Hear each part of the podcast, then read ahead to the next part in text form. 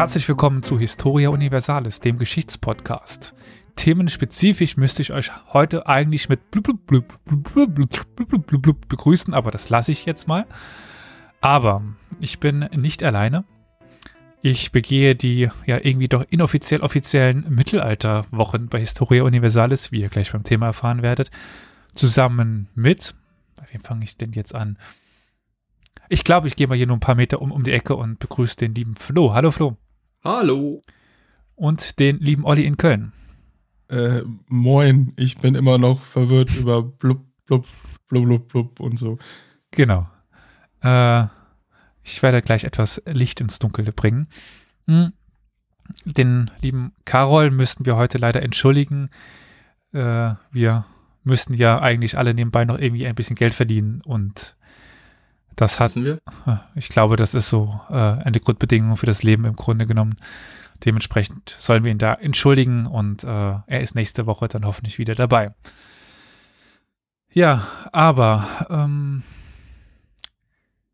vielleicht mal, was haben wir länger nicht mehr gemacht? Ähm, die Frage, was haben wir denn eigentlich letzte Woche besprochen? Weiß das jemand noch? Ihr wart ja beide dabei, als es da etwas äh, tierisch zur Sache ging. Ähm, Wir kamen auf den heiligen Hund, ne? Ja.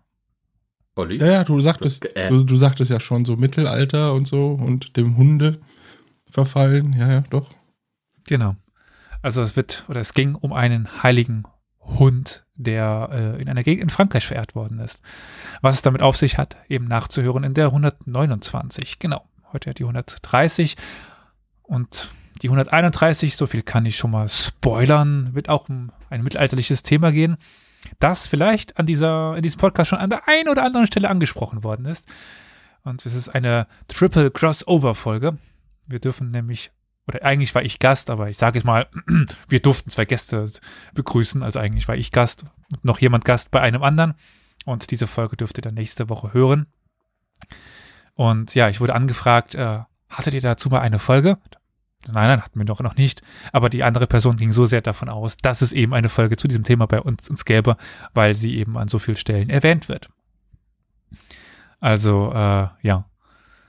So viel schon mal als kleiner Sneak Peek auf dann nächste Woche. Heute wird es, wie gesagt, auch mittelalterlich zugehen. Aber bevor wir das machen, mal hier ein bisschen Eigenwerbung, ein bisschen Eigen, ja, Eigenlob, weil ich, wir können mal ein bisschen Feedback vorlesen. Wir haben nämlich zum Beispiel von dem Mann ohne Eigenschaften.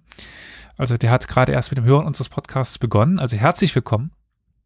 Und äh, er hat begonnen mit der Serie über äh, ja, Lothringen und hat jetzt äh, Sex im Mittelalter sich angehört und ähm, er musste wohl sehr viel lachen. Das freut uns doch. Also ihm, ihm gefällt diese Mischung aus der gewissen lockeren Art und der historischen Ernsthaftigkeit. Und das wiederum freut dann, denke ich, uns sehr, weil ja,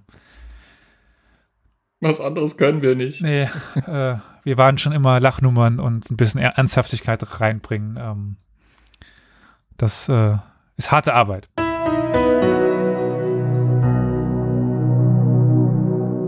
Historia Universalis ist ein kostenloser Podcast.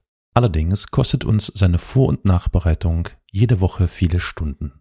Wenn dir gefällt, was wir tun, dann freuen wir uns über eine Kaffeespende, über co-fi.com slash Historia Universalis oder finanzielle Unterstützung in Form einer SEPA-Überweisung. Alle weiteren Informationen zu Spendenmöglichkeiten findest du in der Episodenbeschreibung.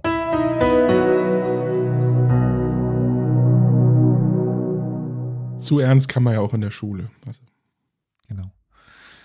Und äh, ja, ein anderer Kommentar von Astrid äh, ist uns aufgefallen, wir haben wohl ziemlich viele Hörer und HörerInnen in, äh, in Österreich. Also Grüße über die Landesgrenze.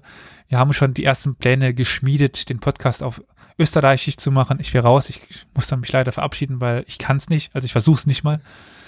Äh, aber ja, auch dort haben wir Lob bekommen, was uns sehr freut, was uns äh, ja auch dazu motiviert weiterzumachen. Und ähm, auch dort wurde dann die äh, Reihe der ja, kleine Menschheitsgeschichte nochmal erwähnt, die auch sicherlich noch irgendwann weitergehen wird, aber erstmal äh, doch äh, weiter in die Vorbereitung gehen muss, weil das eben doch nicht an einem Tag runtergeschrieben ist.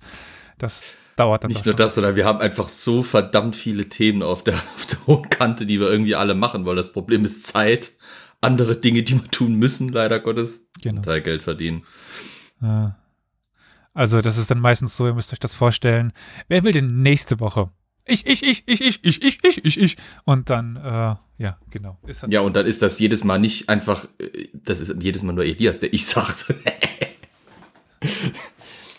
ja, komm, Flo. Oder ich. Genau. Ähm, ja, ich weiß, oder ich. Wir streiten uns schon drum. Wer darf jetzt nächste Woche? Wer muss nächste Woche? Können wir nicht vielleicht sogar zwei Folgen machen, damit wir unsere Themen abgehandelt bekommen? Ja, ja. Ei, ei, ei. Und wir haben, wir haben auch äh, dankenswerterweise nach der, letzten, nach der vorletzten Folge Feedback von euch bekommen äh, zu der Frage, ob wir eben eine Plauderstunde mehr oder weniger machen. Und äh, ja, der allgemeine Tenor bisher gerne mehr Plauderstunden als wenige, auch mal unter der der Woche. Also äh, ja, schauen wir mal so in, in der Besprechung, wenn Carol wieder da ist, wie wir das machen. Also äh, möglicherweise wird es dann eben dann doch mehr als vier Folgen pro Woche, äh, pro Woche, so weit kommt es noch. Vier? pro Monat. Jetzt dreht er am Rad. Gott. Ja, ja. Oh Gott. Ja, ich habe gesagt, ich habe Themen. Äh, Hobby-Burnout, ey. Ja, ja. Aber wir werden auch weiterhin gut von euch unterstützt. Wir haben auch wieder den ein oder anderen Kaffee über Coffee von euch bekommen. Dafür vielen Dank für diese Unterstützung. Den brauchen wir ja bei, den ganzen, äh, bei der ganzen ja. Arbeit. Der Kaffee ist. Kardiologen danken es euch. und genauer gesagt begeben wir uns nach Basel und dort in ein Museum, das Historische Museum Basel. Und jetzt alle, die, naja, ein PC bei, äh, zur Hand haben oder sich das Episodenbild anschauen, da versuche ich das irgendwie zu verwursteln. Geben jetzt mal, also wenn Sie eben googeln wollen, das, das, äh, der Suchbegriff Bischofszeller Teppich ein. Und dann werdet ihr da Bilder finden von einem, Überraschung, Teppich. Eigentlich eher eine Wand behangen, aber ja. Und darauf seht ihr, ja, das äh, Leben im Bischofszell, also in, in der Stadt Bischofszell. Das ist ein großförmiger Bildteppich, der, ja, lieber Flo, nicht aus dem Mittelalter stammt, oder?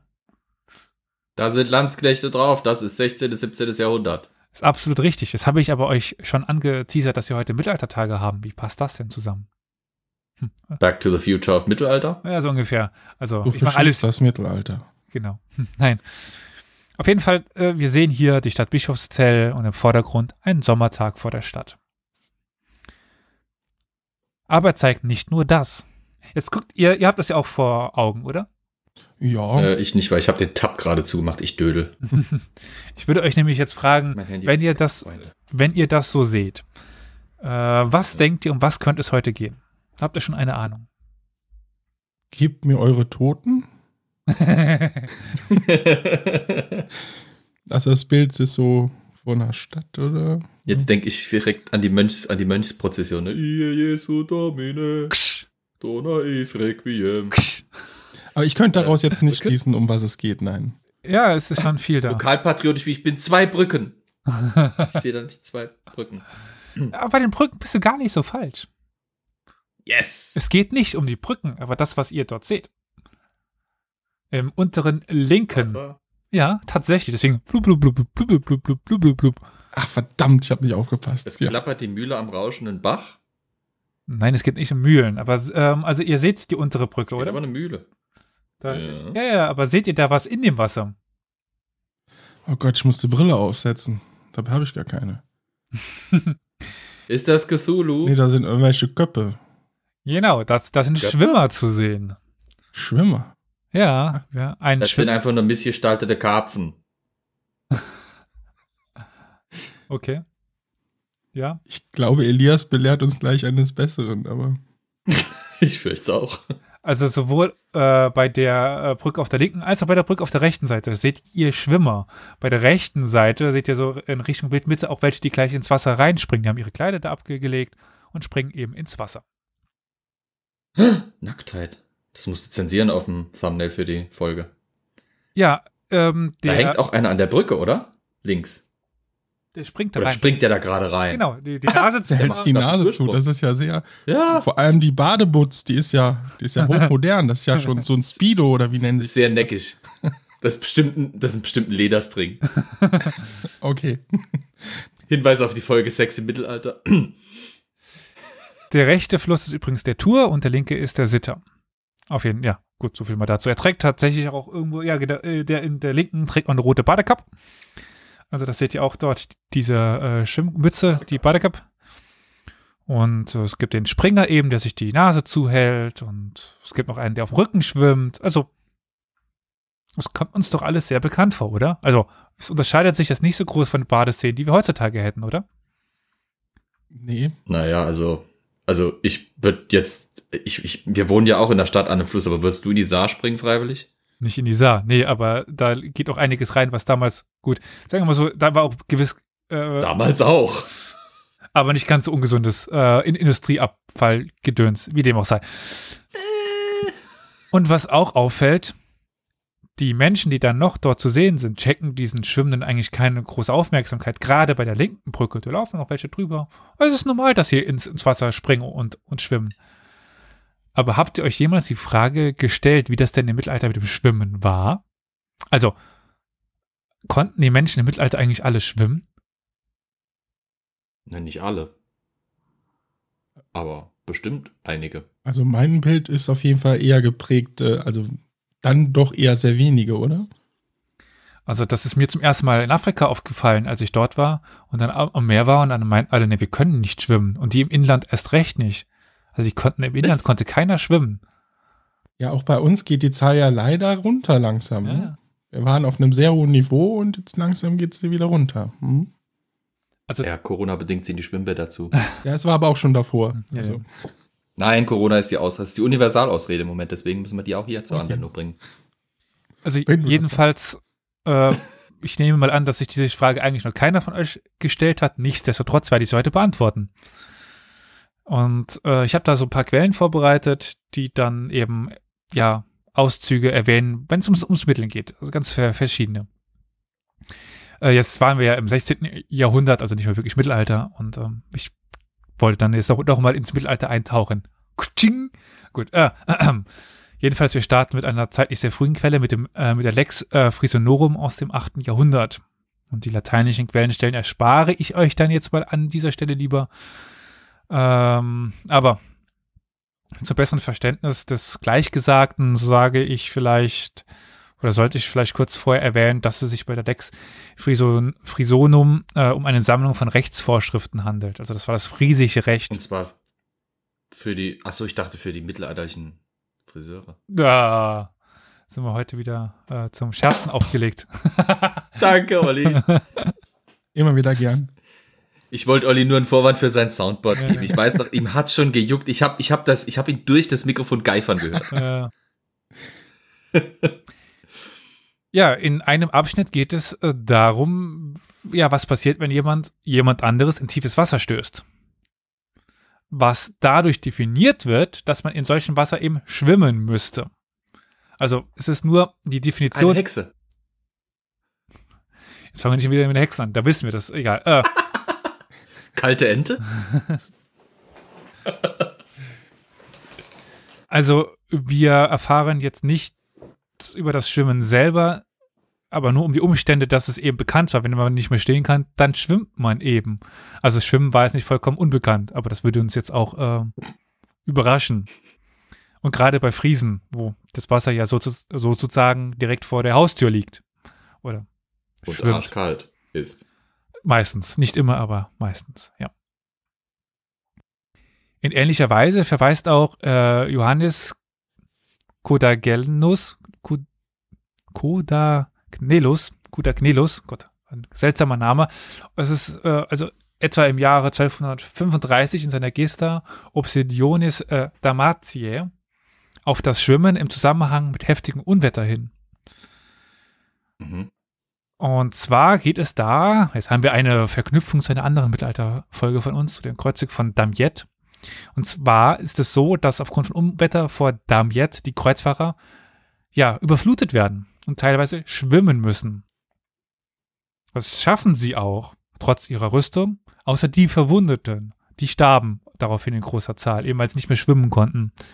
Was uns aber im Umkehrschluss zeigt, dass es eben nicht erwähnt wird, dass viele, also dass viele starben, außer die, die Verwundeten, dass die anderen schwimmen konnten. Mehr oder weniger. Es wird leider nichts über die ja, Technik erwähnt, also ob die so wie so ein Hund so platsch, platsch, platsch, platsch, platsch da sich über Wasser hielten oder ob sie Olympiaschwimmer-like da durch die Wellen äh, zogen. Jedenfalls. Oh Gott, schwimmen ist schwimmen, fertig, lang doch. Genau. Wenn man nicht äh, absäuft. Ja. Jedenfalls konnten die Kreuzfahrer eigentlich zum größten Teil schwimmen. Und das haben ja auch, also die Geste als auch die Lex haben das ja gemeinsam, dass eben, naja, Schwimmen in Zusammenhang mit tiefem Wasser gebracht wird. Überraschung. Und dass ja die Technik oder die Fertigkeit an sich, also wie die Leute schwimmen, nicht erwähnenswert oder lobenswert war. Also ja, es findet sich eben keine Erklärung für die sogenannte ja, Kulturtechnik Schwimmen. Und damit sind diese Verweise jetzt eigentlich wenig erhellend, wenn man ja nach Assoziation oder Bewertung des Schwimmen im Mittelalter fragt. Sie zeigen uns aber, dass ja Technik oder die Technik des Schwimmens weit verbreitet und bekannt war. Also eben nicht erklärenswert. Also wenn jetzt ein Leser der Gesta plötzlich etwas von Schwimmen lesen würde und es nicht kennen würde, sich darunter nichts vorstellen kann, dann müsste das ja erklärt werden. Aber es war für jeden Leser scheinbar klar, was Schwimmen ist. Einen Schritt weiter führen Texte, in denen das Schwimmen kommentiert und kontextualisiert wird, etwa in der Chronica Boemorum des Komas von Prag. Kosmos, des Kosmos von Prag. Heute kommen viele Namen vor, die ich in meinem Leben noch nie, äh, bevor ich mich mit dem Thema beschäftigt habe, gehört habe. Diese erzählt im Kontext der Ernennung Gebhards zum Bischof von Prag im Jahre 1068 von einer Episode am Ufer des Rheins. Die zweite Taufe des Gefolgsmanns Wilhelm bringt diesen in akute Gefahr das könnte man den Wilhelmsschrei hier irgendwie ein, einblenden. So, ja, egal. Äh, auf jeden Fall, weil der Fluss an der besagten Stelle tiefer war, als der Bischof ge gedacht hat. Schlecht gelaufen, aber er hat sich vorkommen. retten können, ja. Im Zentrum der Geschichte steht ein kleiner Dialog zwischen Gebhardt und ähm, Wilhelm. Seine Schwimmfähigkeiten werden dabei betont, um die Gefährlichkeit zu unterstreichen, der ja, da ihm beinahe das Leben und ja, Gebhardt das Bischofsamt gekostet hätte. Also nach dem Motto, hätte er nicht gut schwimmen können, wäre er nun tot. Es ist die Situation der Flusstaufe, welche das Schwimmen erzählenswert macht. Der Erzähler lässt dabei keinerlei Verwunderung erkennen, dass Wilhelm, überhaupt schwimmen kann. Also das ist ja jetzt, Tschechien liegt jetzt nicht so nah am Meer, also äh, wenn man in Tschechien lebt und schwimmen will im Meer, muss man schon ein bisschen fahren. Aber trotzdem kann er eben schwimmen, aus Flüssen, Seen, wie auch immer. Erzählenswert hingegen ist die besondere Schwimmkompetenz, weil sie die Dramatik der Situation unterstreicht. Also das gute Schwimmen scheint erzählenswerter als das Schwimmen an sich. Also dass die Person schwimmen kann, ist nicht besonders, aber dass sie gut schwimmen kann, ist besonders. Eine andere Geschichte findet sich im Chronikon de Lanecoste ja, zum Jahr 1273 und der Hofgesellschaft Königin Margarete von Schottlands. Also sind wir jetzt tatsächlich mal auf der Insel. Also selten von mir äh, vorgebracht, aber auch ich muss mal drauf. Die Königin spaziert mit ihrem Gefolge am Fluss Tay entlang. Ein, ja, Zitat, aufgeblasener Knappe, Zitat Ende, äh, wäscht seine Hände im Fluss, als ihn eine Magd, von der Königin angestiftet, in den Fluss schubst. Auch hier kann derjenige, der ins Wasser gestoßen wird, schwimmen. Also Theoretisch. Praktisch überschätzt er sich und ertrinkt. Schlecht gelaufen, würde ich sagen. Ja, kann man auch so nennen, ja. Aber, naja, Na, wenn. Bestimmt schon mehr dahinter. Da könnte man jetzt ja viel rein interpretieren. Das ist jetzt die, die Frage. Also, was mir vor allen Dingen auffällt, ist, dass man eben jemanden ins Wasser schubsen kann und man eben davon ausgehen kann, dass er schwimmen kann. Also, hm. es war jetzt nicht so, dass man ihn absichtlich damit in Gefahr ge gebracht hat. Es war schon dann überraschend, dass er sich eben nicht retten konnte. Willst du über die, also gehst du noch auf die Gefahren, die passieren, wenn jemand ins Wasser gestoßen wird, äh, im Mittelalter drohen ein oder? Das kannst du gerne machen. Ich habe jetzt zu den Gefahren habe ich nichts.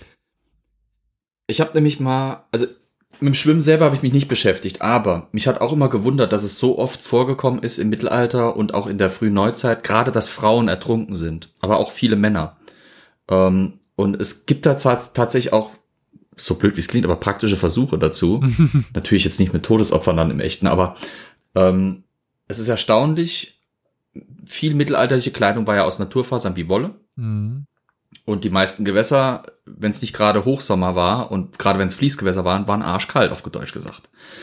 Und die Reaktion, die, oder das, was passiert, wenn man eben zum Beispiel jemanden, der Wollkleidung trägt, noch nicht mal viel, aber eben eine, zum Beispiel eine wollene Tunika, wollene Beinlinge oder sowas, den ins Wasser schubst oder diejenige ins Wasser schubst, in kaltes Wasser, ist erstaunlich, weil die Wolle saugt sich erstaunlich schnell zu, mhm. äh, voll und wird extrem schwer, behindert wirklich die Bewegungen massiv. Äh, plus die kalte Luft drückt einem regelrecht, die schneidet einem sowas von die Atmung ab, dass in Kombination miteinander es passieren kann, dass du quasi ins Wasser fällst, atmest aus, kannst nicht nochmal einatmen, bevor du runtergesogen wirst von deiner Kleidung. Und selbst ein kräftiger Mensch, der tatsächlich schwimmen kann, kann unter solchen Umständen relativ schnell zum Tode kommen. Also da, wie gesagt, da gibt es mehrere Untersuchungen dazu, auch Untersuchungen an Gerichtsakten. Wiederum aus England kenne ich das vor allem, weil da halt einfach solche Akten in größerer Zahl überlebt haben als bei uns, äh, wo, wo die Coroner, äh, also die, die quasi die Gerichts, äh, ja, heute wird das nur Gerichtsmediziner nennen, aber die vom Gericht abgestellten Untersuchungskommission eben zu dem Schluss kommt, dass es eben die wollene Kleidung, das kalte Wasser in der Kombination häufig war, das dann eben zum Tode geführt hat. Also das ist schon ein mordsmäßiges Risiko, wenn man, man einfach so ins Wasser schubst, gerade zu einer Zeit, wo die Kleidung umfangreicher ist als heute und wenn sie auch noch aus Wolle zum Beispiel ist. Gut, also ich glaube, zu dem Zeitpunkt, wo das oder die Geschichte jetzt abgelaufen ist, war es Hochsommer. Es war tatsächlich gar nicht kalt. Äh, aber der schwimmende Soldat aus der Chronica Boemorum und der ertrunkene Knappe aus der Chronica, äh, Chronikon de Lanecost ja, verweisen auf einen gesellschaftlichen Kontext, in dem das Schiffen, das Schwiffen, in denen das Schwimmen offenbar Relevanz hatte. Krieg und Rittertum. Es war also der Soldat und der Knappe, der ja auch mal ein Ritter werden soll. Und mittelalterliche Abhandlungen, die im weitesten Sinne in diesen Bereich fallen, nehmen das Schwimmen als eine zu erwartende Fähigkeit auf, nehmen darauf Bezug. Jetzt ähm, muss ich tatsächlich auch mal ein bisschen die Antike mit einnehmen, weil der Abschnitt über das Schwimmtraining, ja, das also die gehören zu den Passagen aus der spätantiken Epitoma Rei Militaris des Flavius Renatus äh, Vegetius. Und Chebanus Maurus nimmt sie in der Mitte des 9. Jahrhunderts in seine Schrift De Procinctu Romanae Miliciae, nimmt diese dann auf. Also diese, dieses Schwimmtraining, die Fähigkeit zu schwimmen, dass das zu einem Soldaten dazugehört, zu einem Ritter, zu einem Kämpfer. Mhm. Äh, Chebanus gibt in seiner Vorrede an, den antiken Text an seine Zeit anpassen zu wollen. In diesem Sinne wählt er aus und formuliert neu, um die Handlung, ja, um die Handreichung für das römische Kriegswesen des 5. Jahrhunderts an eben das 9. Jahrhundert anzupassen. Die Abschnitte über das Schwimmen erfahren daher dabei eher ja nur sprachliche Veränderungen als inhaltliche. Sie werden eben nicht verändert, weil es seit gut Schwimmen ist in dem Sinne Schwimmen, ne? Also es muss nur sprachlich angepasst werden. Der umfangreichste Teil ist dann der Erklärung gewidmet, wie die römischen Soldaten zu ihren Schwimmfähigkeiten kamen. Wie gesagt, er wurde nur sprachlich an, an, angepasst. Nach dem Training auf dem Marsfeld vor Rom hätten sie sich im Tiber von Schweiß und Staub gereinigt und entspannt. Auf diese Weise hätten sie dann beim Waschen das Schwimmen gelernt. Nicht verwunderlich. Hm. Der Abschluss bildet dann eine kurze Aufzählung von Ge äh, Gegebenheiten, in denen das Schwimmen militärisch nützlich oder sinnvoll sein kann. Nicht immer gäbe es äh, Brücken über Flüsse und trockene Flussbette könnten durch Regenfälle schnell wieder Wasser führen. Hier mischt sich historische Erzählung mit praktischen Erklärungen. Jeder Hinweis auf die Umsetzung der Schwimmtechnik fehlt aber. Ich komme jetzt gerade leider nicht mehr drauf. Ich habe mal für den Retroabteil-Podcast, ähm, da war Rom belagert und sie mussten einen über den Fluss schicken und der hat eine Korkweste gebastelt, mhm. und sie sich Kork unten drunter gepackt haben. Also da war Schwimmen wohl noch nicht ganz so angesagt, weil sie halt die Hilfe von Kork brauchten. Ich weiß leider nicht mehr genau, wann es war. Ich finde es auch gerade auf die Schnelle nicht. Wahrscheinlich, das kann man den Brücken, die, die Brücke, den Bogen, die, den rhetorischen Bogen, äh, ja, vielleicht gerade ein aktueller Querverweis auf eine andere äh, äh, aktuelle Sache im Internet. Äh, Jedenfalls, egal, äh, den Bogen schließen dazu, dann kommt es nochmal auf, auf die Zeit dann. Im Winter eben, wo es kalt war, wo die Flüsse vielleicht reißender waren, der Kork dann doch eine wichtige Funktion einnahm. Wir kommen nämlich gleich noch zu. Bitte auch. zu hatte ich nicht. Mhm. Also ist nur eine Vermutung, äh, weil dann kommen wir gleich nochmal. Wir haben gleich ein, ein Beispiel von einer Person, die über den Fluss drüber geht. Aber gut, ähm, weder die Technik als solche noch die ja, Übungsmodalitäten werden beschrieben, sondern ja, als bekannt vorausgesetzt. Also wie man jetzt tatsächlich schwimmt, das wissen die Leute schon. Es steht in den Büchern nur, dass Schwimmen für einen Soldaten wichtig ist, weil das, das, das und das. Das lässt es schon zumindest so weit blicken, dass eben auch für den im 9. Jahrhundert und für den im 5. Jahrhundert eben das Schwimmen als Technik bekannt war. Außerdem zeigt sich hier, ja gerade in einem Militärhandbuch, die enge Verbindung von Schwimmen, Waschen und Entspannung, das jetzt noch weiter relevant sein wird. Also ein Schwimmen kann einhergehen mit einem Waschen des Körpers, aber auch schon im Mittelalter und in der Antike mit Entspannung. Also Schwimmen zum Spaß. Das sehen wir jetzt ja, um jetzt den Bogen mhm. zum Anfang zu schließen. Das sehen wir ja eben genau auf diesem Teppich. Die machen das nicht, um ja.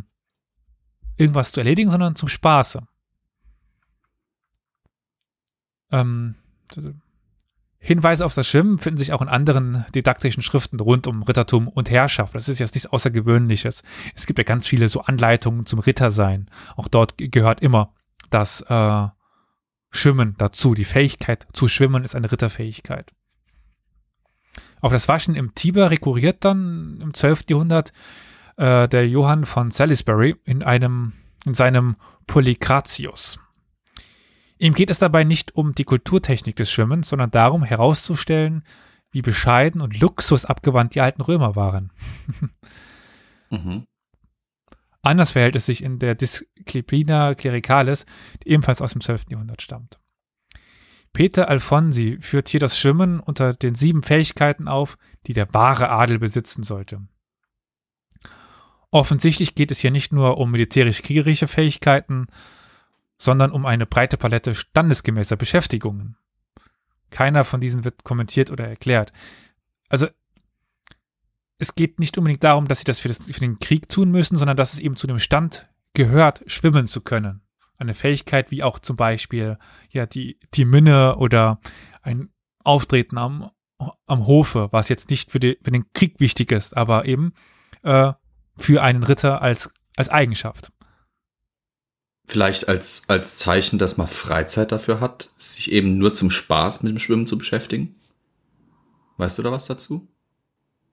Du meinst, dass das dazu gehört, äh, dass eben, weil sie. Ja, wenn ich mir vorstelle, warum, ja, warum macht der Adel das so zu seinem eigenen Ding? Weil ich mir denken könnte, der Adel ist mit das, die Klasse, die, äh, dafür noch am ehesten Freizeit aufbringen kann und will.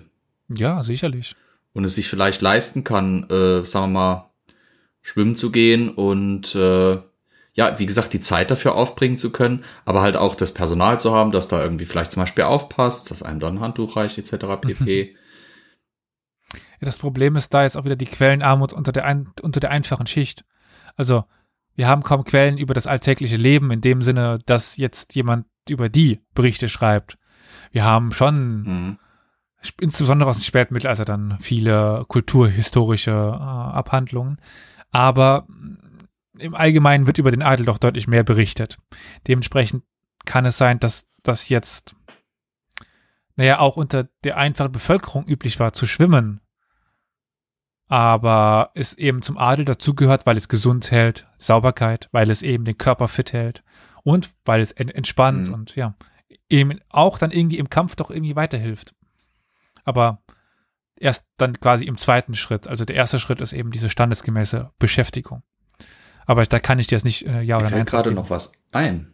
Mhm. Es gibt sogar eine relativ frühe Quelle für einen Rettungsschwimmer. Erinnerst du dich an den Kaiserraub oder den Staatsstreich von Kaiserswerth? 1062? Äh, Heinrich IV. war ja damals minderjährig und war unter der Obhut äh, eigentlich seiner Mutter und wurde dann aber von Erzbischof Anno von Köln entführt regelrecht in Kaiserswerth. Mhm.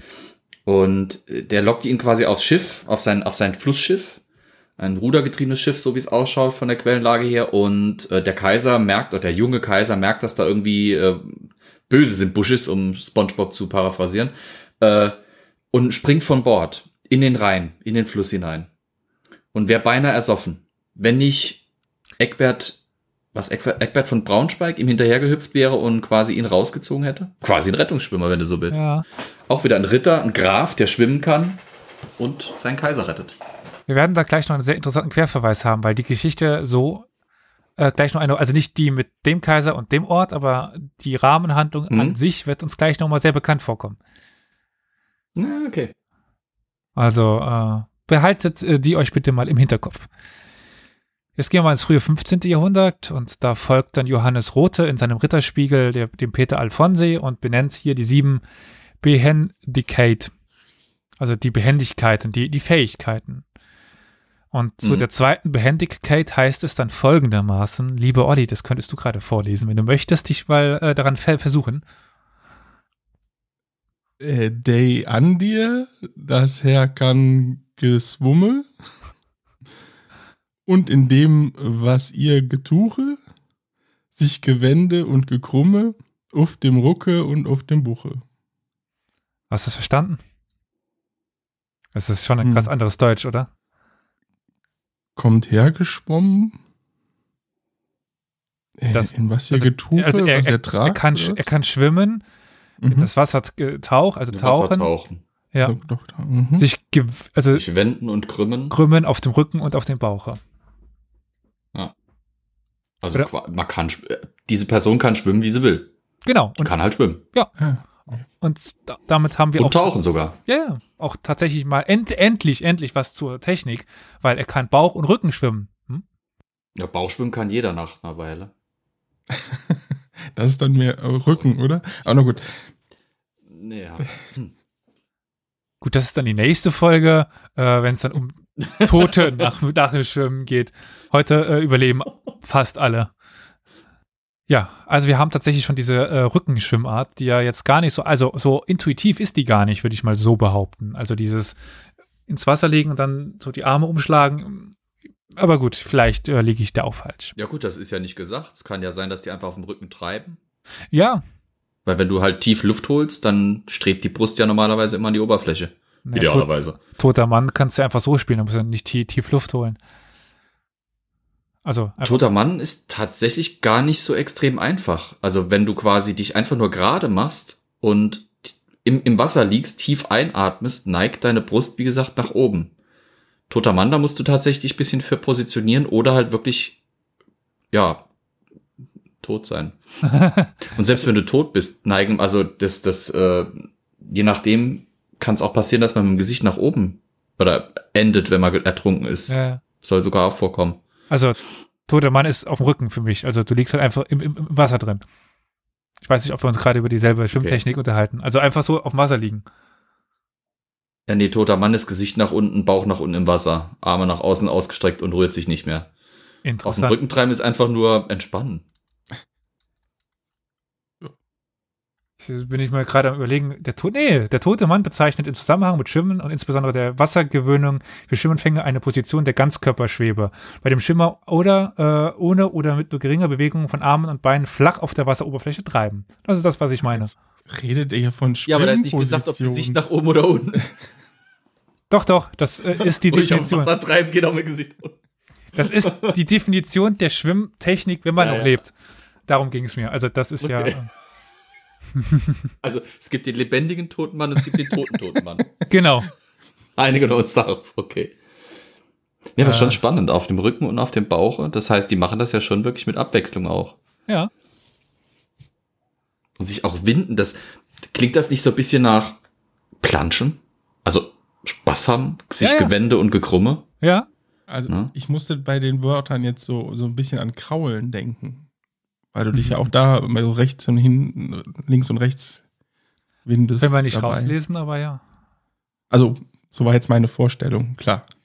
Das ist jetzt, Ja. Aber ich denke, wir können auf jeden Fall sagen, dass äh, ja der Wunsch des Schreibers nach einer gewissen Behendigkeit im Wasser geht, die über reines sich über Wasser hin, äh, sich über Wasser halten hinausgeht. Also es geht eben nicht nur, nur darum, den, Mhm. den, den Hund zu machen, um sich rumzuschlagen. Inwieweit die Vorgaben der Handbücher in die kriegerische und ritterliche Praxis des Mittelalters umgesetzt wird, ja, das lässt sich nicht abschätzen, leider. Wir finden in den chronikalischen Erzählungen rund um das Thema Krieg Hinweise auf Schwimmen und auch das Gegenteil. Das ist das Ertrinken. Überraschung.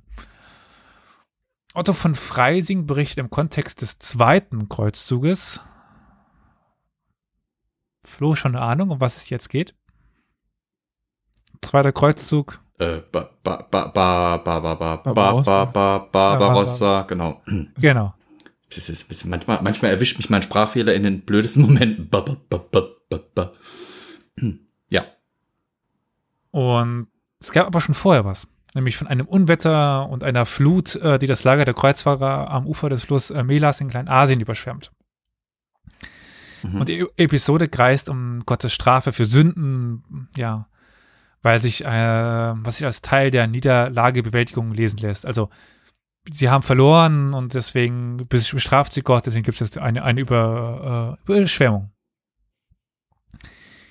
Äh, der Chronist erzählt detailliert, wie die Kreuzfahrer versuchen, über den angeschwollenen Fluss zu kommen, um sich in Sicherheit zu bringen. Die Bedrohlichkeit des reißenden Flusses wird hier durch die verschiedenen dramatischen Maßnahmen versinnbildlich, die zu einer Überquerung ergriffen werden, wovon eine ganz, ja, eine ganz selbstverständlich das Schwimmen ist. Also Sie können einfach drüber schwimmen, aber andere tatsächlich nicht. Also nicht, nicht jeder kann einfach drüber schwimmen. Also schwimmen konnte dann doch tatsächlich nicht jeder. Aus dieser Konstellation kreiert der Erzähler eine besondere Dramatik der Überquerung, die sinnbildlich für Gottes Strafgericht steht. Also das ist natürlich immer so die Frage, äh, wie viel Fantasie ist dabei, wie viel Fantasie ist in dieser historischen Überlieferung, wie viel soll eben nur bildhaft für etwas stehen. Hinweise auf das Schwimmen äh, sind keineswegs daher nur auf ritterlich-adliche Sphären beschränkt. Also die einfachen Soldaten können ja auch schwimmen. Wie gesagt, ich sagte gerade eben schon, dass es ein bisschen schwieriger wird, mit den Bauern zum Beispiel oder so, da Quellenstellen zu finden. Aber wir haben zum Beispiel bildliche Darstellungen der Land- und Stadtbevölkerung beim Schwimmen. Also, wir haben eben diese, diesen Teppich da aus, aus Basel, aber wir haben äh, auch andere Bilder, die Leute beim Schwimmen zeigen. Es gibt aber auch einen Schülerdialog des Paulus Njavis, der ist aus dem ausgehenden 15. Jahrhundert, also vom sehr, sehr, sehr, sehr sich im Ende befindenden Mittelalter. Und der war Leiter der Chemnitzer Lateinschule und hatte diese Dialoge als Mittel der Sprachvermittlung geschrieben und mit Themen aus dem Alltag der Lateinschüler bestückt. Also die Lateinschüler hatten eben, naja, das Schwimmen als Alltägliches. Und deswegen gibt es auch in diesen Dialogen, in diesen Lateindialogen, Dialoge über das Schwimmen. Mit Hinweisen auf die warme Jahreszeit, also da haben wir wieder das mit Flo, eben, dass es warm sein muss. Und dass es sich auch um eine Freizeitbeschäftigung dieser Schüler handelt. Und bei diesen Schülern haben wir eben im 15. Jahrhundert nicht mehr rein Adlige. Das sind auch die Kinder von Kaufleuten, wahrscheinlich auch von reichen äh, Handwerkern. Also tatsächlich auch am Ende des Mittelalters Einblicke in das Schimpfverhalten oder in die Schimpffähigkeit von eben Nichtadligen. Bislang bezog ich mich aber eigentlich nur auf das Schwimmen von Männern. Wir haben aber auch tatsächlich schwimmende Frauen, auch wenn sie seltener sind. Und dann haben wir eben die erwähnte Geschichte von Rom und der Überschwemmung des äh, ja, Tiber. Und da haben wir in der Geschichte der zwei Staaten von Otto von Freising die Heldentat der Römerin äh, Delia bzw. Äh, äh, Cloelia. Und sie war eine der Geiseln, die nach der Belagerung Roms an Tarquinius und äh, Porsena überstellt worden waren. Und die konnte dann entfliehen, indem sie dem Tiber überschwamm. Oder durchschwamm. Mhm. Beeindruckt vom Mut der Römerin ließen die Feinde dann der, ja, die Belagerung angeblich ab. Aber gut. Das ist dann auch die Frage, wenn eben ein Otto von Freising darüber schreibt, ein ja, mittelalterlicher Chronist über eine römische Geschichte, wie sehr das noch den Tatsachen entspricht, gerade bei einer der eher sagenhaften Gestalt. Aber gut, darum geht es jetzt auch, auch gar nicht, sondern es geht ja darum, dass eben ein Chronist eine Frau verwendet. Warum tut er das? Und das ja erscheint hier als Teil der heroischen Geschichte einer gefahrvollen Flucht und einer mutigen Frau. Die Referenz auf das Schwimmen ist eher lakonisch und ohne Aufhebung und die Fähigkeit an sich. Er ist der Kontext der Flucht, der das Schwimmen erzählenswert macht. Wir haben ja aber tatsächlich auch antike Versionen dieses, dieses Schwimmvorgangs. Und die unterscheiden sich etwa dann auch in der Frage, ob die Römerin selbst oder auf einem Pferd sitzend den Tiber überschwamm. In dieser Frage variieren, variieren auch die mittelalterlichen Darstellungen von äh, Cloelia. Giudoccio di Giovanni Cossarelli zeigt äh, Cloelia etwas schwimmend. In einer Illustration zu Heinrich Steinlöwes Übersetzung von Giovanni Bo äh, Boccaccios De Mulieribus ja. Claris sitzt sie auf einem Pferd. Einig sind sich beide Abbildungen darin, dass sie die Frau völlig bekleidet zeigen. Das ist ein großer Unterschied. Ist unbekleidet. Und die positiv gezeichnete Heldin so nicht den ja, Vorwurf der Unkeuschheit aussetzt. Okay, das ist eine Leistung. Mit was bekleidet? Mit Kleidung, Frauenkleidung, einem Rock wahrscheinlich. Ich kenne das Bild leider nicht. Also ein Unterrock. Nee, voll, vollständig. Schon, ist, aber, was? aber hey, musst, Witzka. das sind halt spätmittelalterliche Zeichnungen über etwas, was in der Antike ja, passiert ja. sein soll. Aber selbst, ich meine, das ist halt das, das ist das Krasse, weil so ein Kleid, selbst wenn es aus Leinen ist, durch die Menge an Stoff, die da ist, durch die Falten, durch die Saumweite ja, und natürlich. dadurch, wenn das nass wird, das wird wirklich, das, das, das fesselt einem regelrecht die Beine. Ja. Wenn das heute jemand, schon, das ist schon erstaunlich. Wenn heute jemand mit seinem Hochzeitskleid ins Wasser fällt, das ist gefährlich. Ja. Ja, ja. Ich erinnere mich, dass ich mal auf dem Mittelaltermarkt äh, meine, meine, meine Gewandung anhatte und äh, ich, ich mag diese knöchellangen Tuniken aus dem 12., 13. Jahrhundert, deswegen habe ich auch sowas. Und ich weiß, wir waren mal einmal im Hochsommer auf einem Markt und wir wurden mit dem Schlauch abgespritzt. Weil es war so heiß, es war wirklich so heiß. Keiner hatte wirklich Lust auf den Markt, es war so sau heiß. Dann hat jemand den Schlauch ausgepackt und hat da uns nass gespritzt. Alleine nass gespritzt, die, dieses, dieses Untergewand zu tragen, und zwar an Land beim Gehen, war schon behindernd. Ich kann mir gar nicht vorstellen, wie das dann unter Wasser ist. Wenn du da im Wasser strampeln musst, das Ding ist komplett vollgesaugt und, und windet sich dir die ganze Zeit um die Beine. Und das dann eine Frau, selbst in der Antike, eine Tunika, eine lange Tunika, Heide, das ist schon Ja, leisten, gut, du musst aber halt stimmt. dann auch wieder bedenken, dass es um die Unkeuschheit geht. Sie wollten eben keine nackte Frau malen. Also, wie das gesagt. Es kann gut sein, dass er einfach nackt war und sie haben es dann später so dargestellt. Es kann sein, dass es diesen Vorfall nie gab. Ach, jetzt kommst du hier wieder mit der Realitätskeule, echt, ey. Ja. Das ist eine gute Story. Ja, definitiv, vielleicht zu gut. Äh, was wir aber definitiv äh, feststellen, ist, wenn es um ja das Vergnügen geht, eben nicht um eine Flucht oder ähnliches, dann ist auch oftmals Nacktheit zu sehen, wie auch auf dem Bild, äh, äh was wir eben von dem Teppich haben. Bei Schwimmerinnen kann dies für moralische Botschaften erzählerisch genutzt werden. Wie gesagt, auch äh, Cloelia war angezogen auf den Bildern. Aber so auch im Falle einer flämischen Grafengattin. Gattin der Petronilla, die sich beim Schwimmen in unzüchtiger Weise verhält. Das Verhalten der Frau erscheint dem männlichen Autor aus verschiedenen Gründen kritikwürdig. Ihr Aufenthalt im Wasser dient nicht dem Waschen, sondern der Erfrischung und Bewegung. Dabei ist Petronilla nur dürftig bekleidet und zeigt ihre Blässe in unschicklicher Weise den anwesenden Rittern. All dies ist klar als Ausdruck einer Einfachheit des Geistes und der Leichtigkeit des Körpers zugeschrieben. Aber es macht uns halt auch deutlich, was eben damals oder noch sehr lange für ein Unterschied war zwischen ja, Mann und, und Frau. Ein, ein, ein, ein Mann kann zum Spaß schwimmen gehen. Eine Frau, das ist unschicklich. Trotzdem sehen wir, dass auch eine Frau schwimmen kann ohne dass es jetzt seltsam ist. Nur ihr Verhalten dabei wird kritisiert.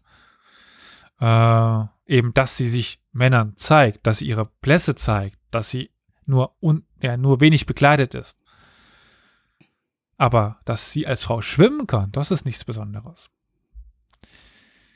Bislang haben wir ja über ganz verschiedene Dinge gesprochen. Frauen, Soldaten, Knappen, also eigentlich fast alles dabei. Also fast alles. Was fehlt uns noch? Uns fehlen die Könige. Wo, wo beginnen wir da? Ich denke mit Karl dem Großen. Dessen Schwimmfähigkeit sogar Teil seiner populärhistorischen Transformation geworden ist. der französische Comic Charlemagne, wo ich immer noch gerade die äh, Anekdote loswerden will, dass eine gewisse Person dachte, das ist Karl der Deutsche, also, also Charles le Allemagne heißt, so tatsächlich. Nicht Karl der Große. Ja. Aber gut. Äh, es ist amüsant. Auf jeden Fall aus dem Jahr 2014 ist dieser Comic Charlemagne und da zeigt Karl, wie er in das Wasser der Aachener Badeanlage durchkrault und Alcuin, der ihm völlig erschöpft, ja, nicht mehr zu folgen vermag. Alcuin war einer seiner Berater. Die Grundlage für diese Darstellung und alles Nachdenken über Karl als, Zitat, schwimmenden Souverän, Zitat Ende, ist eine Passage in der Vita Caroli Magni von Einhard. Diese Darstellung fügt zunächst in das, fügt zunächst in das Bild ein, das wir schon kennengelernt haben. Über das Schwimmen als Technik erfahren wir nichts. Die Tatsache, dass Karl schwimmen kann, ist nicht von Bedeutung und reicht für eine positive Wertung des Kaisers jetzt nicht aus. Dafür muss darauf verwiesen werden, dass er besser schwimmen kann als die anderen. Er ist eben ein besonders guter Schwimmer. Das macht ihn aus. Und das Schwimmen reiht sich hier ja zum Reiten oder zur Jagd, so wie auch in der ja, natürlich deutlich jüngeren, äh, in den deutlich jüngeren Ausführungen zu ritterlich-adligen Fähigkeiten, also zu diesen Ritterbüchern. Karl wird als physisch belastbar und ja, um Training bemüht dargestellt. Schon hier erscheint das Schwimmen als ein Teil eines Vergleichs und damit eine Aktion in Gemeinschaft. Also es geht auch um den Wettkampf, um die Auseinandersetzung gegenseitig. Karl stimmt dabei nicht aus militärischen oder anderen situativen Gründen, sondern aus freien Stücken, geplant, regelmäßig und immer an einem Ort. In Aachen eben. Hm. In seinen heißen Bädern, in seinen heißen Quellen. Und ja, das Schwimmen, ja, wird dann auch als Erklärung herangeführt, warum Karl sich in seinen letzten Lebensjahren hier so häufig aufgehalten hat, in Aachen, weil er eben sehr gerne geschwommen ist. Und ähm, ja, erfüllt damit auch einen narrativen Zweck, um ihn halt irgendwie einzuordnen, ohne jetzt unmittelbar auf die Kulturtechnik oder Körpertechnik zu verweisen. Der gemeinsame Aufenthalt im Bad könnte als öffentlicher Akt der Kommunikation und Repräsentation gedeutet werden, mit der ja Karl seine Herrschaftstugend unter Beweis gestellt hat. Dies, bez äh, dies bezieht sich nach Einheit aber nicht auf das Schwimmen. Er spricht nur einmal von Schwimmen und beide anderen Hinweise auf Karls Aufenthalt in den warmen Quellen werden als Baden oder Waschen bezeichnet. Ich weiß, das ist jetzt Wortglauberei, aber mh, hm, es ist schon noch ein Unterschied, ob man sagt Baden oder Schwimmen. Baden kann man in 10 Zentimeter tun. Oder indem man sich einen Wassereimer über den Kopf schüttet. Schwimmen geht das schwer. Also, ja, gerade wenn man jetzt nicht der allerkleinste äh, ist. Der Unterschied zwischen dem Schwimmen und anderen Arten des Aufenthaltes im Wasser nenne ich äh, jetzt mal, wird auch im Vergleich zwischen Einhard und Sueton deutlich. Ich weiß, das tut man jetzt normalerweise nicht, Einhard und Sueton zu, zu vergleichen, aber äh, Sueton hat noch ein Werk geschrieben, das ist seine Augustus-Vita. Also das äh, ja über das Leben des Augustus. Und damit haben wir ja auch einen anderen sehr hervorgehobenen und sehr wichtigen ja, Kaiser, König, Herrscher. Und Sueton hebt hervor, dass äh, ja der Kaiser Augustus seinen Enkeln das Schwimmen beibringt. Und hier sieht man Parallelen dazu, dass Karl seinen Söhnen ja auch zum Baden eingeladen hat. Sucht man nach Anknüpfungen oder weiteren Anknüpfen an die Augustus-Vita, kann man auch an die Abschnitte zu Körper und Alltag denken, in denen Sueton die tugendhafte Bescheidenheit seines Kaisers lobt. Dies zeigte auch bei der Behandlung körperlicher Gebrechen. Brachte Augustus, äh, brauchte Augustus seine Nerven wegen Bäder in heißen Quellen oder im Meerwasser. Äh, versucht er sie zu, zu beruhigen, begnügt er sich damit, in eine ja, hölzerne Badewanne zu sitzen und Hände und Füße zu bewegen, ins Bad ging er hingegen nicht. Das ist ja gerade bei den Römern spielt das Bad eine wichtige Rolle. Das braucht Augustus nicht. Wenn er sich beruhigen will, setzt er sich in seine hölzerne Badewanne und planscht da ein bisschen rum. Diese Bescheidenheit steht aber in einem gewissen Widerspruch zu den Anlagen, die Karl in Aachen errichten ließ und ja, seinen sehr wiederholten Aufenthalten dort. Ich selber war noch nicht in Aachen. War jemand von euch mal dort bei den Kaiserthermen, bei der, bei dem Kaiserpalast? Ach, leider noch nicht. Nein. Was? Das ist doch bei dir um die Ecke, Olli. Muss rein. Ich war schon war nach. Hausaufgabe für nächste Woche. In, in der Thermen. Der Kaiserlichen. Ach so. Aber lieber Flo, du wohnst auch im Saarland, Ja. warst noch nicht am, am Hundring, bevor wir dahin sind. Also, Stopp, stopp. Ich wohne jetzt seit kurzem im Saarland. Vorher habe ich in der Pfalz gewohnt und da war ich in allen möglichen Orten in der Pfalz. Weil das Saarland für uns nämlich einfach unbekanntes und uninteressantes Gelände war. Wie viele Ah. Kilometer sind es zwischen deinem Heimatort und Saarbrücken? 35 immerhin. Also bist du näher dran als ich zu Aachen. Aber nur gut, wollen wir nicht zu weit abschweifen. ach, meine Mutter hat hier gestern unten einen sind ja die herrlichen, Distanzen generell kürzer. äh, meine Mutter hat gestern einen herrlichen Satz ge gebracht, äh, als es um die Einordnung von einer Person ging. Ja, er ist Pfälzer. Die machen die Dinge manchmal ein bisschen komplizierter, al- als, als sie sind. Gut, äh, machen wir direkt weiter da, damit.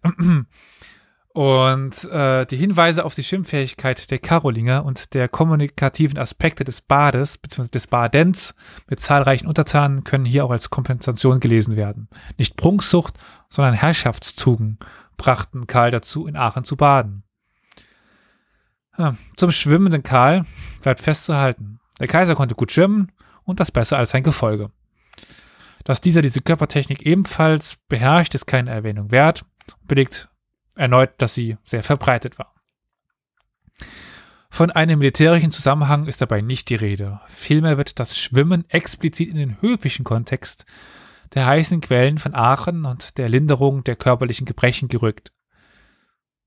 Aber äh, das haben wir ja auch teilweise eben schon gehabt in den Ritterbüchern, eben nicht als Teil des Militärischen, sondern Teil als des Höfischen.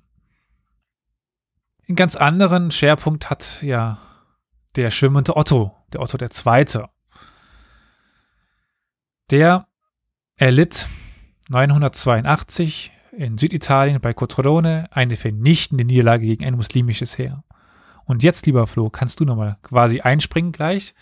Er musste nämlich von dem Schlachtfeld fliehen und das gelang ihm nur auf Umwegen. Und zwar, ja, also er, kann ich noch einen Querverweis ziehen zu seiner byzantinischen Gemahlin Theophanu. Da, die ist ja auch schon in einer Folge von uns vorgekommen. Und ja, ich fange jetzt mal direkt an von der Erzählung von Tietmar von Merseburg. Und er erzählt nun zunächst von der Flucht Ottos vom Schlachtfeld zum Strand. Von dort gelangt er in mehreren Anläufen auf einem Pferd schwimmend zu einem griechischen, also eigentlich feindlichen Schiff. Also er schwimmt mit dem Pferd übers Wasser. Er wird hier zunächst nicht erkannt, muss sich dann aber doch als ja, Kaiser preisgeben und er überzeugt den Kapitän durch Geldversprechungen, die Stelle anzulaufen, wo sich sein Gefolge auf, aufhält. Auf dem Schiff äh, eine kleine Gruppe kaiserlicher Getreuer kommt unter Bischof Dietrich von Metz an Bord, um über den Austausch zu verhandeln. Auf dem Schiff kommt es dann zu einem kleinen Handgemenge, aber schließlich gelang es Otto schwimmend und seine Getreuen in einem Boot sicher an den Strand. Also der Kaiser schirmt, der Rest fährt mit einem Schiff. Teil der Darstellungsberichtes ist es hier, eine heroisierende Kompensation für die militärische Niederlage anzubieten. Also die, der Kaiser ist immer noch stark und mächtig und er schafft es eben hier, anders als seine Begleitung, schwimmend zu entkommen. Bischof Dietrich bringt Otto bessere Kleidung dann und an, ja, die einem Kaiser angemessen sind und die besser sind als die alten Gewänder, die er vorher trug. Warum er plötzlich vorher schlechte Kleidung trug, das wird jetzt nicht klar. Möglicherweise, lieber Flo, eben dann in Verbindung zum Schwimmen, hat er sehr viel Kleidung abgelegt, Ja. um eben nicht unterzugehen. Aber das ist nur Spekulatius. Äh, für unsere andere Fragestellung ist es vielleicht dann doch interessant, dass sich Otto reich bekleidet möglicherweise ins Meer stürzte oder eben nicht. Und ähm, Vertrauen auf seine Schwimmfähigkeiten. Das ist für uns ganz wichtig. Er wusste, dass er schwimmen kann. Otto ist in dieser Geschichte der einzige Schwimmer und schwimmt als einziger der in diesem Aufsatz ja, vorgestellten Akteure im Meer. Also bisher, wir erinnern uns, Flüsse, Seen, sowas. Aber das Meer ist es jetzt zum, zum ersten Mal. Das Problem ist jetzt aber, wir haben noch eine andere Geschichte nämlich die von Alpert von Metz. Diese Geschichte ist von deutlich weniger Sympathie für Otto und viel Antipathie für Theophanu geprägt oder durch, dadurch geprägt. Und auch hier stützt sich Otto auf einem Pferd ins Meer, um auf ein Schiff zu gelangen. Aber er entkleidet sich und schafft es nur mit Mühe auf das griechische Schiff. Ähnlich wie bei Tietmar folgt nun die Geschichte von der Enthüllung der kaiserlichen Identität, der Aushandlung von Zahlungen und dem Abkommandieren einer Ges äh, Gesandtschaft im, um den Erzbischof von Metz, Dietrich. Daraufhin kommt es einem Handgemenge zwischen den Seeleuten und Rittern aus dem Gefolge Ottos. Als nächstes sehen wir Otto am Strand, wohin er, ja, durch das Gefolge um Dietrich gerettet wird. Es bleibt unausgesprochen, wie er als Kaiser zum Strand gekommen ist. Die nackten Füße, die erwähnt werden, könnten darauf hindeuten, dass sich Otto ja schwimmend ans Land gerettet hat. Möglicherweise aber eben durch Hilfe von Dietrich. Und jetzt haben wir so eine leichte Verbindung hin zu dieser Sache auf dem äh, bei Kaiserswerth eben. Er springt von dem Schiff runter und wird wahrscheinlich dann von seinen Leuten aus dem Wasser gerettet. Auch wieder ein mhm. Kaiser. Aufhebens macht die Erzählung aber ebenso wenig um die Frage, ja, wie seine Gegner an den Strand gelangten, als auch wie er an den Strand gelangte und wie, also das Schwimmen an sich spielt dann doch wieder keine Rolle. Entscheidend hier ist der Gegensatz zwischen den nackten Füßen und den Sporen, welche der Flucht Ottos eine positive Wendung geben. Vom nackten Gefangenen zum siegreichen Reiter. Also es kommt dann nachher noch zu einer Auseinandersetzung, aber das führt jetzt alles dann doch zu, zu weit. Ottos Schwimmen zuerst zu Pferde, dann aus eigener Kraft oder dann gar nicht explizit gemacht, wie auch immer, dient in dieser Erzählung als erklärende Säule der Handlung und als Ausgangspunkt, um andere Elemente anzuknüpfen und sich auf den ja, Statuswechsel eines im Vergleich der, zur Erzählung von Titmas eher passiven Herrscher. Also ist dann auch wieder die Frage, wie wollen die, die Chronisten diese Herrscher darstellen? In den Annalen von Niederalteich äh, erscheint Ottos Schimmen als selbstverständlich und wenig heroisch. Er passiert einfach, wird dargestellt. Boom. Fertig. Der Aufenthalt Ottos im Meer lässt sich je nach Darstellungsbericht unterschiedlich ausdeuten. Mal bezwingt er heroisch die Fluten, mal schwimmt er nackt und ziellos umher. Der letzte schwimmende König in unserer Betrachtung sollte dann Friedrich I. Barbarossa sein. Und jetzt haben wir eben diesen Kreuzzug, aber mittlerweile den dritten, der am 10 ja, Juni 1190 ertrinkt der Kaiser im Fluss Salef in Kleinasien.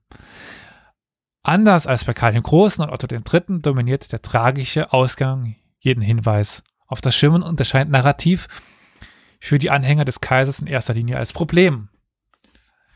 Wir haben grundsätzlich zwei Lesarten. Einmal wird der Tod als Unfall bei der Überquerung des Flusses verstanden, die im Kontext des Kriegszuges einer, ja, militärischen Logik folgt. Also, wir haben eben einen Kaiser, der über den Fluss geht mit seinem Heer, weil das Heer nur durch, durch diesen Fluss muss, es gibt keine Brücke. Und dabei ertrinkt der Kaiser eben.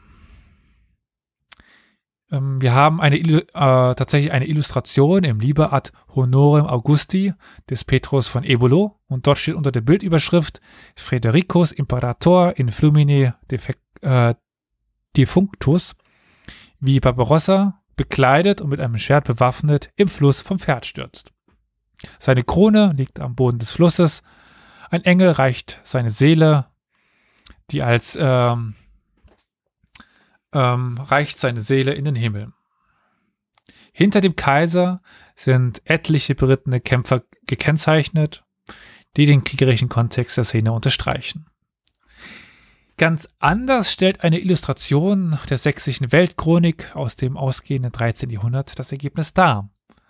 Ein nackter Kaiser schwimmt mit seiner Krone auf dem Kopf, auch dem Bauch, durch ein blaues Wasser, in welchem drei Fische zu sehen sind. Im Text dieser Chronik steht, da wollte der Kaiser schwämme und er trank.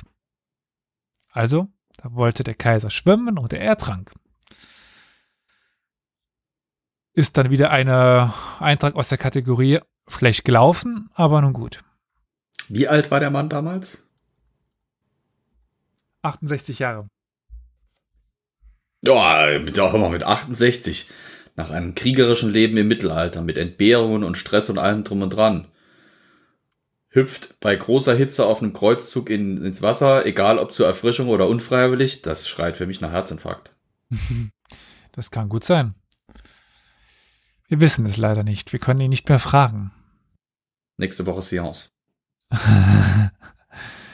äh, der Tod Barbarossas ist ein Badeunfall oder ja, einem militärischen Zusammenhang betreffend. Hier kann es nicht darum gehen, den Todesumstände ja im Salef im Sinne einer historischen Wirklichkeit zu konstruieren. Das können wir, wie gesagt, nicht. Um Aussagen über das Schwimmen zu machen, ist es daher lohnend, einzelne der Erzählungen daraufhin zu betrachten, was sie von der Kulturtechnik erzählen. Ein Teilnehmer des Kreuzzuges erzählt in der Historia der Expedizione Frederici, dass der Kaiser angesichts der großen Hitze und des steilen Weges über die Berge den sehr reißenden Fluss Salef durchschwimmen wollte. Das ging aber aufgrund der starken Strömungen nicht gut und der König ertrank. Diese Geschichte ist sicherlich nicht sehr heroisch, weshalb sie so in meiner Betrachtung gar nicht mal so unrealistisch ist. Dass das andere eben so eine, ja, positive Ausgestaltung des Ganzen ist. Er ist halt schwimmen gegangen, dabei ertrunken. Wobei das natürlich auch auf also ist die Frage, wie es wahrgenommen wird. Wenn das als dämlich wahrgenommen wird, dann ist wieder die Frage, so, ob das ein bisschen verunglimpfen wollte. Der hat es halt nicht hinbekommen zu schwimmen. Aber wir können es im Endeffekt nicht sagen. Hier steht aber auf jeden Fall, also bei dieser äh, Geschichte der Historia der Expedition der Frederici, hier steht, äh, ja, dass im ja, die Ausdeutung gegenüber der Schilderung im, im, äh, ja, des Details im Vordergrund. Friedrich handelt gegen den Rat seiner Untergebenen und gegen den Ausspruch der, eines weisen Mannes. Sein Tod wird als elend und wenig passend für einen erfolgreichen Herrscher beschrieben. Also es gibt tatsächlich den Rat von Leuten so, dass ich ein bisschen reißend, gehe nicht schwimmen. Er tut es trotzdem. Aber wir erfahren jetzt auch über das Schwimmen, dass es äh, ja auch der Abkühlung und Abkürzung gleichermaßen dienen sollte. Also es ist heiß und es ist kürzer, die Strecke. Also er wird dadurch abgekühlt und muss weniger Strecke machen. Und ja, wenn, wenn man jetzt noch ein bisschen weiter spannt, den, die Überlegung, könnte man es sagen, dass ja die Umstände des Todes auch auf eine mangelnde Schwimmfähigkeit zurückzuführen sind. Aber wer schon mal in einem reißenden Fluss geschwommen hat, weiß, dass das echt gar nicht so einfach ist, da schwimmen zu können. Hier liegt dann aber auch der Unterschied zu den ja, beiden eingangs geschilderten Deutungen.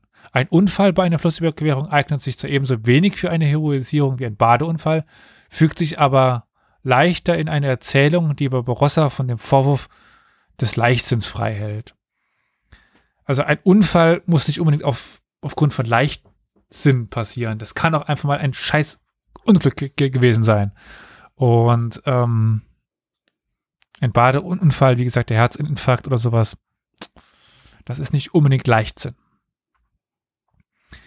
Der Monarch äh, sieht sich in seiner Doppelfunktion als ritterlicher Held und Führer des Reiches widerstreitenden Anforderungen ausgesetzt. So ein Wohlergehen ist politisch unerlässlich, persönliches Risiko Teil seines Verhaltens als Held.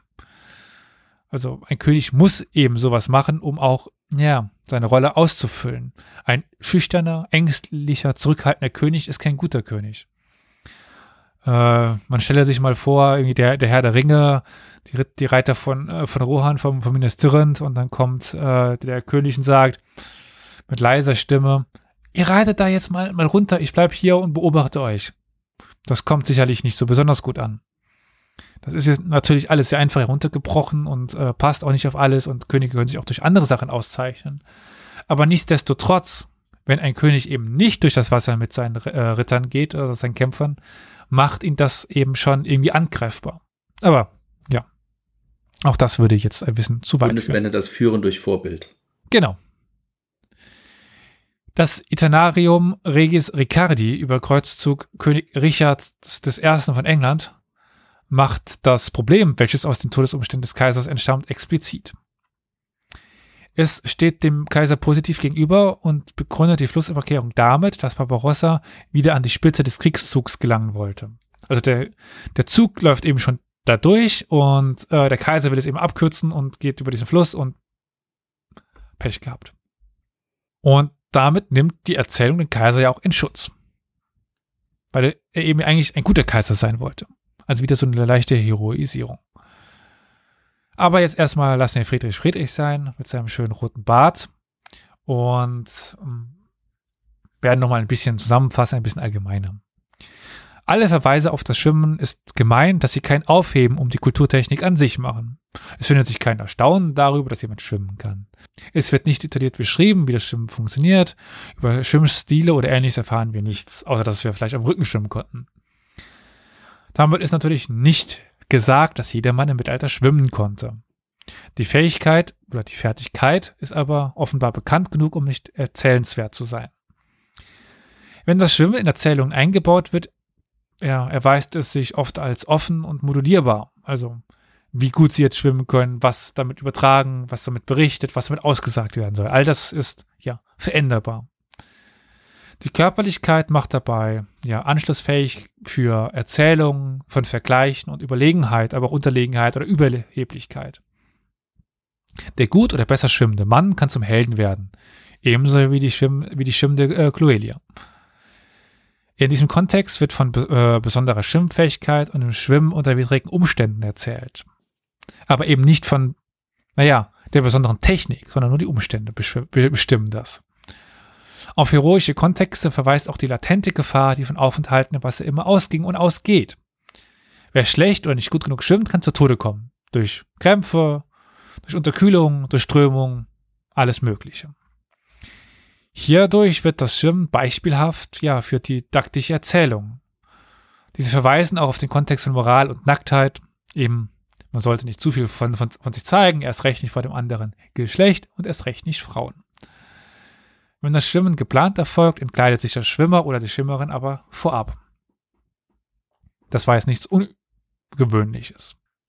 Und damit würde ich sagen, sind wir am Ende meiner nicht ganz so kleinen Zusammenfassung von ja, Schwimmen im Mittelalter. Jetzt, wo es doch tatsächlich wieder, wahrscheinlich wenn die Folge rauskommt, ist es kalt, aber wir hatten heute, also zumindest im Saarland 25 Grad, es war schön warm und da kann man sich doch mal tatsächlich wieder mit dem Schwimmen beschäftigen. ich wette, wenn die Folge rauskommt, haben wir irgendwie 5 Grad oder so. Naja. Ja gut, wenn man schon nicht so richtig schwimmen gehen kann, kann man wenigstens bei uns ins Geschichtswissen übers Mittelalter eintauchen. Da ein paar Rückzüge tun, hä? Das wäre doch das was. Kutzim fehlt mir. Eintauchen. Ja, perfektes Badewetter. ja, gut, das Geräusch kann ich jetzt schlecht machen. Ja. Das war ja auch nicht. Ja, aber war spannend, auf jeden Fall. Schwimmen im Mittelalter, nicht nur ertrinken. Genau. Mal was anderes. Also, ja. Mal ein bisschen das Bild äh, entmystizieren, dass eben im Mittelalter keiner schwimmen konnte. Ich könnte mir sogar vorstellen, dass äh, Schwimmen im Mittelalter verbreiteter war als in manchen äh, Gegenden der, der Welt heutzutage. Aber wir können es eben nicht klassifizieren, nicht äh, ja, an einer Zahl festmachen. Etwas anderes mit Wasser, was dann wahrscheinlich bei 5 Grad eher in die Richtung, was ich sehr faszinierend fand, dass es Bilder gab aus dem Mittelalter, wo die im Rhein hier in Köln äh, mhm. Schlittschuh ja, gefahren sind. Nichts, nichts Neues in dem Sinne.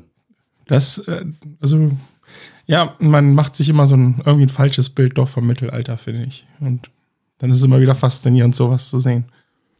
Oder auch zu hören. Äh, man unterschätzt die Leute halt generell so gerne. Weißt du, die konnten alle nicht schwimmen, die waren alle dreckig, die waren alle todkrank, die haben sich alle nicht richtig ernährt. Deswegen sind die Menschen ja auch alle ausgestorben, wie wir wissen. Ah. Weil sie alle abgesoffen oder an Krankheiten gestorben sind. Ja, man unterschätzt die tatsächlich wirklich häufig. Ja, die Pyramiden, das waren ja auch der Aliens. Weil können die Aliens Menschen ja selbst nicht gemacht haben. Also. Ja, man unterschätzt leider. Ich erinnere mich gerade an irgendeine Art Doku über die Erfindung des Skifahrens. Aber ich komme nicht mehr drauf. Mhm. Das wird auch interessant. Also auch Skifahren ist eine sehr alte Kulturtechnik des Menschen. Absolut. Ich meine, guck mal, wir haben doch ein ganz bekanntes, auch in der Popkultur bekanntes Beispiel dafür, wie Menschen in der Lage sind, sich an, äh, an ihre Umgebung anzupassen. Ötzi der Typ war klasse ausgerüstet für das Leben im alpinen Hochland, teilweise sogar über, oberhalb der Schneegrenze etc.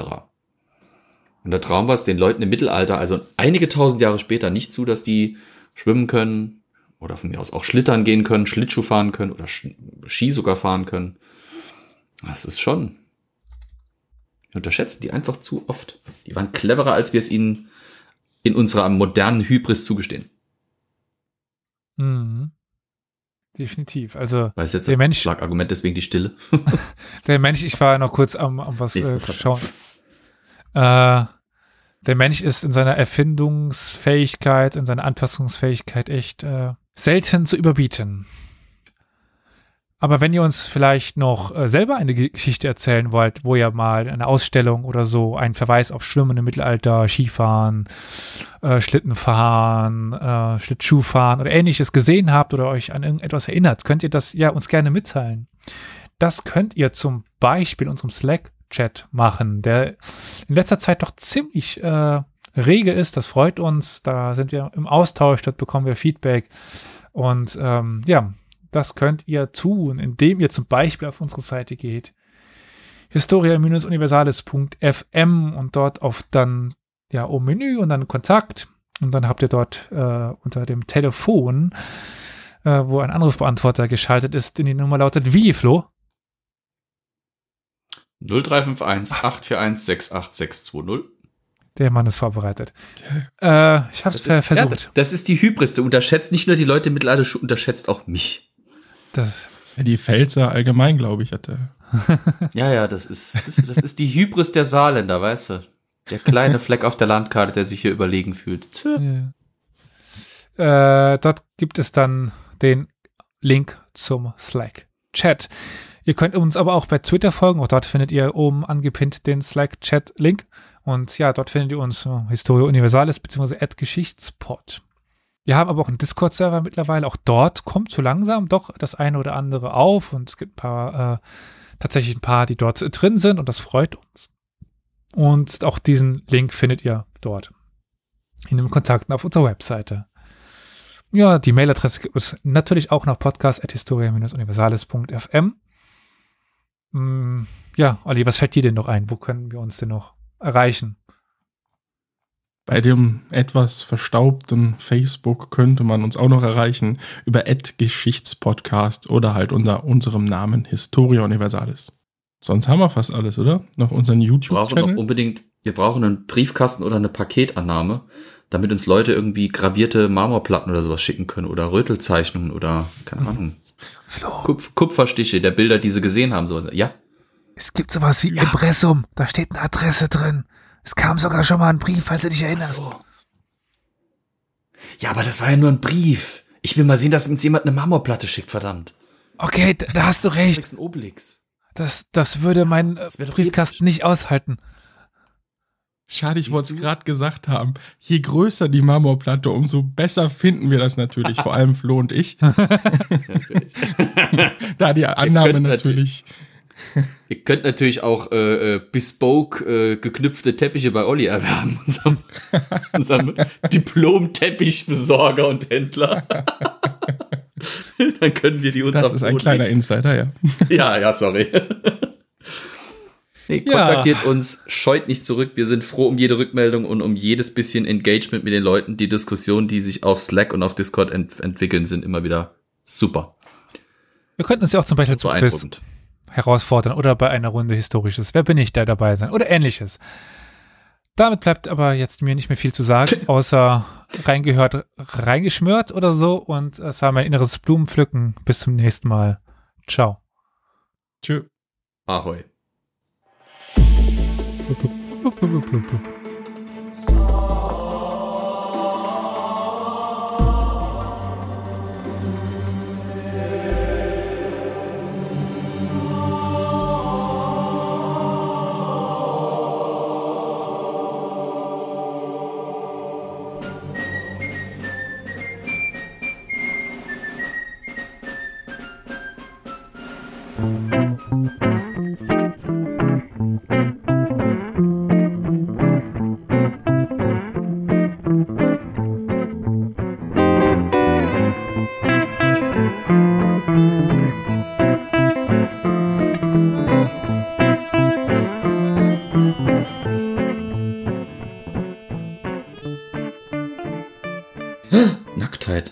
musst du zensieren auf dem Thumbnail für die Folge.